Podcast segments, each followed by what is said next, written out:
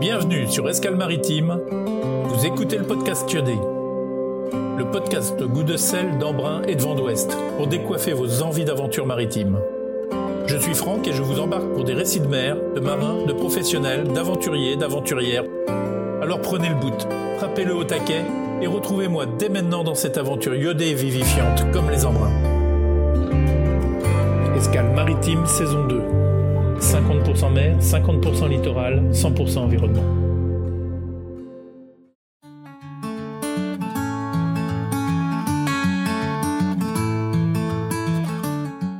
Me voilà sur le port de Brest, sur le bateau Joatitude de Dominique Lissillou. Dominique est un marin aguerri, avec un CV maritime long comme un jour sans fin. Et souple aussi. D'ailleurs, à mon arrivée, il est recroquevillé en U8 dans le coffre de poupe à la fixation de son régulateur d'allure. Dominique Lissillour et son projet pourraient être résumés par le chiffre 1 et le chiffre 3. Le chiffre 1 pour un homme, un projet, un rêve, un bateau. Le chiffre 3 pour 3 caps, 3 océans, 300 jours, 30 000 nautiques. Son projet, sa Madeleine de Proust, est un tour du monde en solitaire avec escale au départ de Brest, sur son 32 pieds joatitude, un Alpha 950 qu'il vérifie et adapte pièce par pièce pour sa grande aventure, sa longue route à lui. Je vais demander à Dominique Lissillourde de se présenter, de nous dire qui il est, d'où il vient et vers où il va. Je suis né euh, en Seine-Maritime, au Havre, de père breton de mère normande. Et, euh, dans, ma famille, mon, grand-père, mon arrière-grand-père naviguait, mon père naviguait euh, à la pêche. Et puis ensuite, euh, mon père, il a fini constructeur de bateaux. Voilà, donc très vite, j'ai été dans le pain, enfant. Et puis, bon, c'était l'époque où, en Seine-Maritime, je suis né au Havre, donc il y avait une, une militance ouvrière très importante. Et donc toute ma famille militait au Parti communiste, cégétiste, etc. Et un jour, mon père est rentré à la maison et j'avais 5 ans. Et il m'a dit, voilà, je sais que le club de voile, il y a un club de voile qui va s'ouvrir, le CNH, donc le club nautique Brest, qui existe toujours d'ailleurs, et qui est financé par la ville qui était communiste à l'époque. Donc tu vas aller faire de la voile. Et l'histoire a commencé comme ça. Mon frère également, mais mon frère, lui, euh, il a très vite décroché parce que ça l'intéressait pas trop. Mais moi, c'est quelque chose sur lequel j'ai vraiment accroché tout de suite. Et donc, euh, petit à petit, les années passant, euh, eh bien, j'ai continué au CNH. Donc, bien sûr, j'ai fait de la voile légère pendant très très longtemps. Euh, jusqu'à l'âge à peu près de mes 18 ans. Donc euh, je suis passé par toutes les séries 4-20, 4-7, 5-O, tout ça. Et puis euh, petit à petit, on est, je suis arrivé euh, sur la croisière avec les bateaux du club. Il y avait, je me rappelle, il y avait un Corsair. Après, on a eu des First Class 8. donc c'était entre la régate encore et puis il y avait une une petite habitabilité, alors bon, pas grande, mais avec ces bateaux-là, bah, on était un peu gonflé parce qu'on allait assez loin. Euh, je me rappelle avoir fait des traversées de la Manche en corsaire, euh, du Havre jusqu'à l'île de White, aller-retour, euh, voilà. Bon, c'était une autre époque, hein, on naviguait avec pas grand-chose, et puis et on apprenait surtout beaucoup des éléments et de l'observation des éléments parce qu'on partait avec deux fois rien, de la carte au papier, voilà. Et il fallait qu'on se débrouille avec les éléments à l'observation pour vraiment naviguer.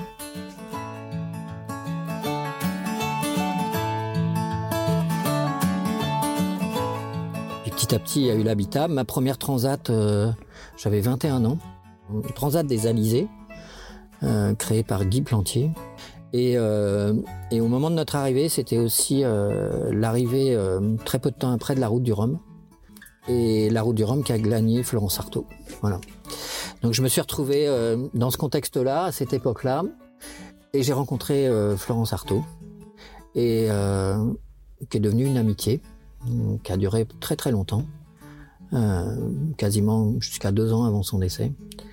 Et, euh, et là, ça a été un tournant dans ma vie parce que euh, c'est là que j'ai pris la décision que j'en ferais certainement une, activité professionnelle à un moment donné.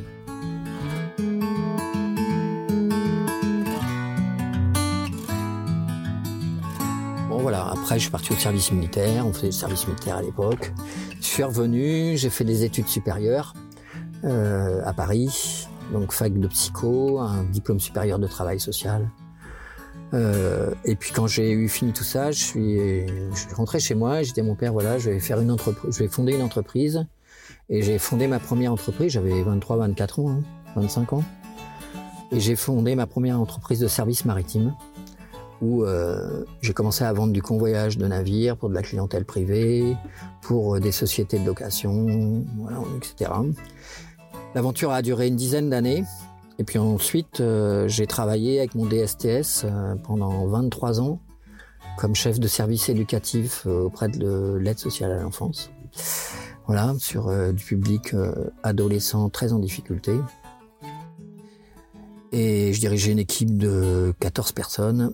Et puis au bout de 22-23 ans, j'étais arrivé au bout de, de cette activité. J'étais un peu usé par ce travail, fatigué.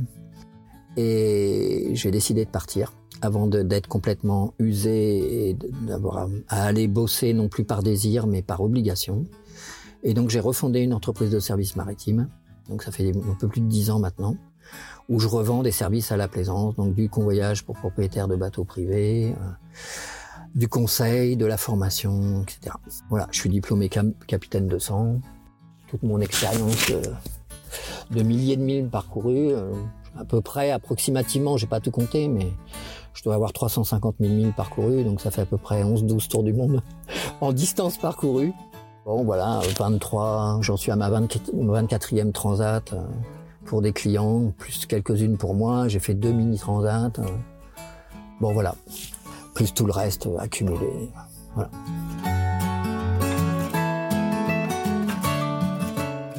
Après tout ce temps passé en mer, tous ces milles nautiques engrangés, comment on en vient à se dire tiens, si je partais faire un tour du monde en solo? Alors cette histoire de, tour du monde, c'était c'est mon rêve d'adolescent en fait, que je n'ai pas pu faire adolescent, jeune adulte. Euh, bien sûr, comme comme beaucoup de ma génération à cette époque-là, parce que j'ai 63 ans là maintenant. Comme beaucoup de ma génération, on a été baigné dans, dans des livres qu'ont écrit euh, ceux qui sont passés avant nous. Donc euh, Slocum, euh, Vito Dumas, Bardio, euh, tous ces anciens qui ont bien sûr Moitessier, après les Damien avec Gérard Janichon et Jérôme Poncé, tous ces anciens qui ont fait, qui ont fait la route, la longue route. Et, et ça, ça a été mes livres de chevet pendant mon adolescence et ma vie de jeune adulte. Et un jour, euh, jeune adulte, je me suis dit, je vais faire un tour du monde par les trois caps, vraiment. Mais après, la vie arrive, la vie passe, euh, on est pris par le boulot, on est pris par les enfants, on est pris par la famille. Euh, pour une, une compagne, c'est pas question de partir pendant un an à prendre les risques. J'ai mis en stand-by. Euh, avec plusieurs fois l'idée d'y revenir pendant ma vie d'adulte. J'ai même pensé à un moment donné, euh, il y a 20 ans, euh, tenter de faire un Vendée Globe. Mais j'ai commencé à monter le projet, mais bien sûr, j'ai pas réussi à, réunir le financement.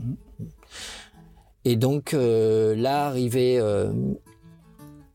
où je suis libéré d'obligations familiales, où je suis libéré d'un certain nombre de contraintes, où je vais être en, en, retraite dans quelques mois, eh bien, ça va être ma retraite. Et mon projet d'adolescent, que je n'ai, de jeune adulte que j'ai pas réussi à faire, je vais le faire maintenant. Voilà. C'est la Madeleine de Proust un peu. C'est un peu la Madeleine de Proust. Ouais, c'est complètement ça. Ouais.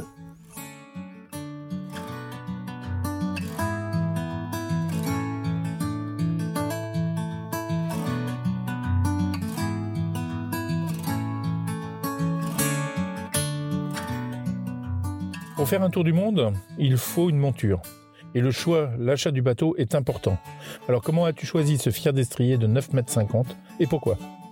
L'achat de ce bateau, c'est une histoire de rencontre. Donc, euh, c'est Olivier, donc un, copain de Brest, avait ce bateau. Et moi, je cherchais depuis 18 mois un bateau qui puisse, au niveau des caractéristiques, correspondre. Et euh, suite, euh, donc, il avait commencé à le, refaire intégralement. Il avait même très avancé dans le projet pour faire un tour atlantique avec euh, avec sa compagne et ses enfants. Et puis le Covid est arrivé, il y a eu des contraintes, euh, il y a eu un projet de maison qui est venu et donc Olivier a décidé de vendre son bateau. Et ça tombait pile poil euh, au moment où moi je cherchais. Et j'étais au niveau de la relation avec Olivier, j'étais sûr de ce qu'il allait me vendre. Et donc, et ça correspondait pile, le bateau correspondait aux caractéristiques que je cherchais. Donc, je cherchais une coque de 9,50 m. La dimension était importante parce que je, je voulais reprendre le parcours de Vito Dumas, qui est le premier homme qui a fait un tour du monde par les trois caps en 1943-1944. 42-43, pardon, 1942 et 43. Et donc, euh, le Leg 2, qui était son bateau, faisait 9 mètres 50. Voilà. Donc ça, la taille, il fallait que ça colle. La deuxième chose, c'est que j'ai fait un choix d'architecte. Donc là, c'est Sparkman et Stéphane, donc euh, qui sont deux architectes anglais, bon, qui ont fait toutes les belles carènes euh, des années 70-80. Et c'est un bateau qui a des caractéristiques euh, marines très importantes puisque c'est un déplacement à donc à 4 tonnes, enfin 5 tonnes à peu près, à vide. Euh, 1m85 de tirant d'eau, lesté à 2 tonnes, très peu de fardage, une quille longue moulée, euh, avec un, aileron, un sgeg, où le safran est rattaché derrière, donc c'est une coque euh, qui est d'une seule pièce. Et, euh, et, donc il y a une solidité qui est importante avec des épaisseurs de polyester importantes puisqu'à l'époque on stratait à la main dans des moules et ils avaient pas, ils n'hésitaient pas les stratifieurs à mettre une couche, deux couches supplémentaires, des épaisseurs de résine conséquentes, etc. Et le bateau a été refait euh, de fond en comble, donc euh, c'est un, un atout. Mais d'abord le choix c'était les qualités marines de ce bateau.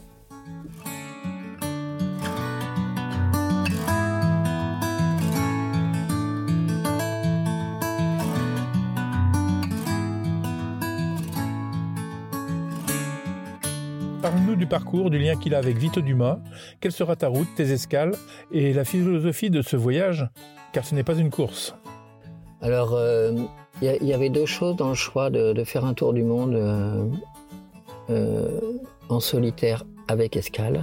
Très peu, parce que les escales sont conçues comme des escales de, très courtes, 10 jours, 15 jours maximum, parce que l'idée c'est de boucler le, tour sur un an donc de faire un check technique rapide et réparer s'il y a des soucis, et de refaire un avitaillement. Parce qu'en fait, le, choix premier, enfin le choix premier et second, donc le premier c'était de, ne pas avoir un bateau trop chargé, parce que le problème de faire un, tour du monde sur un 32 pieds avec 240 jours de nourriture à bord, c'est un vrai challenge et euh, pour tout caser et surtout pour partir avec un bateau pas trop chargé et pas trop lourd.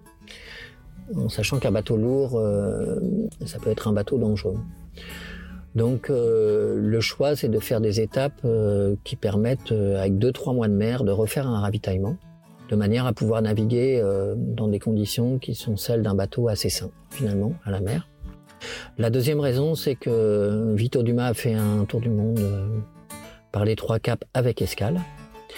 Et grosso modo, bah, je reprends pas intégralement sa route, mais pas loin, parce que lui, il est parti de, il était argentin, donc il est parti de, de Montevideo. Donc ma première étape, en fait, ça consiste à rejoindre l'Argentine. Donc ça sera à Brest euh, euh, ou, Punta del Este ou Montevideo. Ensuite, euh, la deuxième étape, Punta del Este, Montevideo, le Cap de Bonne-Espérance euh, et, et, Cape Town, donc qui était sa deuxième escale aussi. Cape Town Wellington, qui était sa troisième escale. Et la quatrième escale, donc lui, il a fait Wellington Valparaiso. Mais euh, là, je ne vais pas monter très au nord du Chili parce que le problème, c'est qu'après, pour redescendre, on a du vent contraire. Et euh, donc je vais, faire Wellington, euh, Chiloé, l'île de Chiloé, Puerto Montt. Alors là, c'est stratégique parce que pour, je veux naviguer de manière intelligente et pas prendre non plus des risques. Euh, prendre bon, c'est des étapes longues, il y a une partie de risque puisque je vais naviguer quand même dans les 40e. Mais le Horn est à 55 de latitude sud. Et là, ça veut dire que si on part direct de Wellington pour passer au Horn, faut descendre très sud. Et là, plus on descend sud, effectivement, plus on prend le risque de récupérer du très gros temps. Avec un bateau de 32 pieds, euh, ce n'est pas rien. Alors il y en a d'autres qui l'ont fait, qui sont passés. Mais euh, Mais bon, je vais. Un coup de poker, quoi. Ouais, c'est un peu un coup de poker. Donc je vais pas, je vais pas jouer ce jeu-là. Donc je vais tirer euh, jusqu'à Puerto Montt, l'île de Chiloé, qui est à 42 de latitude sud, ce qui me permet de me maintenir entre la bordure des 40, des 42, 43. Et si jamais euh, ça monte trop, euh, parce que je vois les fichiers arriver et que je vois une tempête arriver derrière, je peux remonter en latitude et je peux me mettre au 39, 38, ce qui fait euh, que je remonte 2, 3 degrés de latitude. Et déjà, euh, je suis beaucoup plus protégé. Quoi. Et ensuite, euh, alors là, à partir de, de Chiloé ou Wellington, pour aller sur Puerto William, donc qui est de l'autre côté du Horn, il y aura deux options en fonction de, de, de, la météo que je recevrai, où je passerai par l'intérieur des canaux de Patagonie, pour la beauté aussi des canaux de Patagonie. Ou alors, si la météo est, proche, je passerai par l'extérieur. Et avec l'idée, de toute manière, de passer le Horn par l'extérieur. quitte à attendre une bonne fenêtre euh, dans les canaux de Patagonie, au sud des canaux de Patagonie, à l'abri, euh, le temps qu'il y ait une bonne fenêtre pour passer le Horn vraiment à l'extérieur. Et ensuite contourner et aller dans le, dans le Beagle, Puerto William, mm. et euh, faire une escale à Puerto William et ensuite, euh, Puerto William, cinquième, enfin, oui, quatrième ou cinquième étape, Puerto William, Brest, par les Açores. Voilà. Peut-être avec un arrêt aux Açores ou pas, je verrai.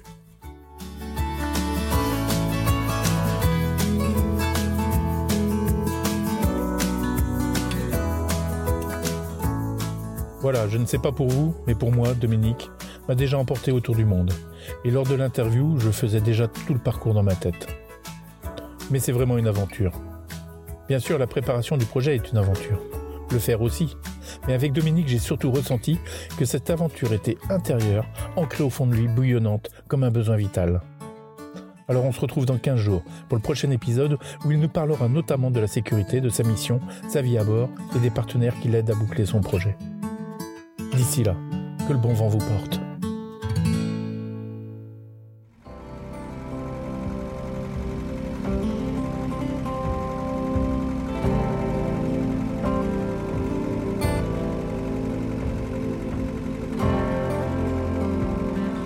Météo est clémente, la mer est belle et appelle au large.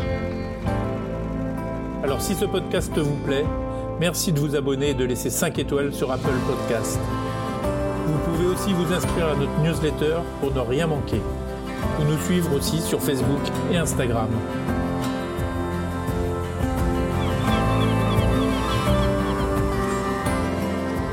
Mais il est déjà temps de repartir vers un nouveau point sur l'horizon de quitter les amis, les pontons, la terre ferme et de larguer les amarres. Mettre les voiles vers une nouvelle aventure que le vent d'ouest nous portera pour revenir vous la compter lors de nos prochaines escales maritimes.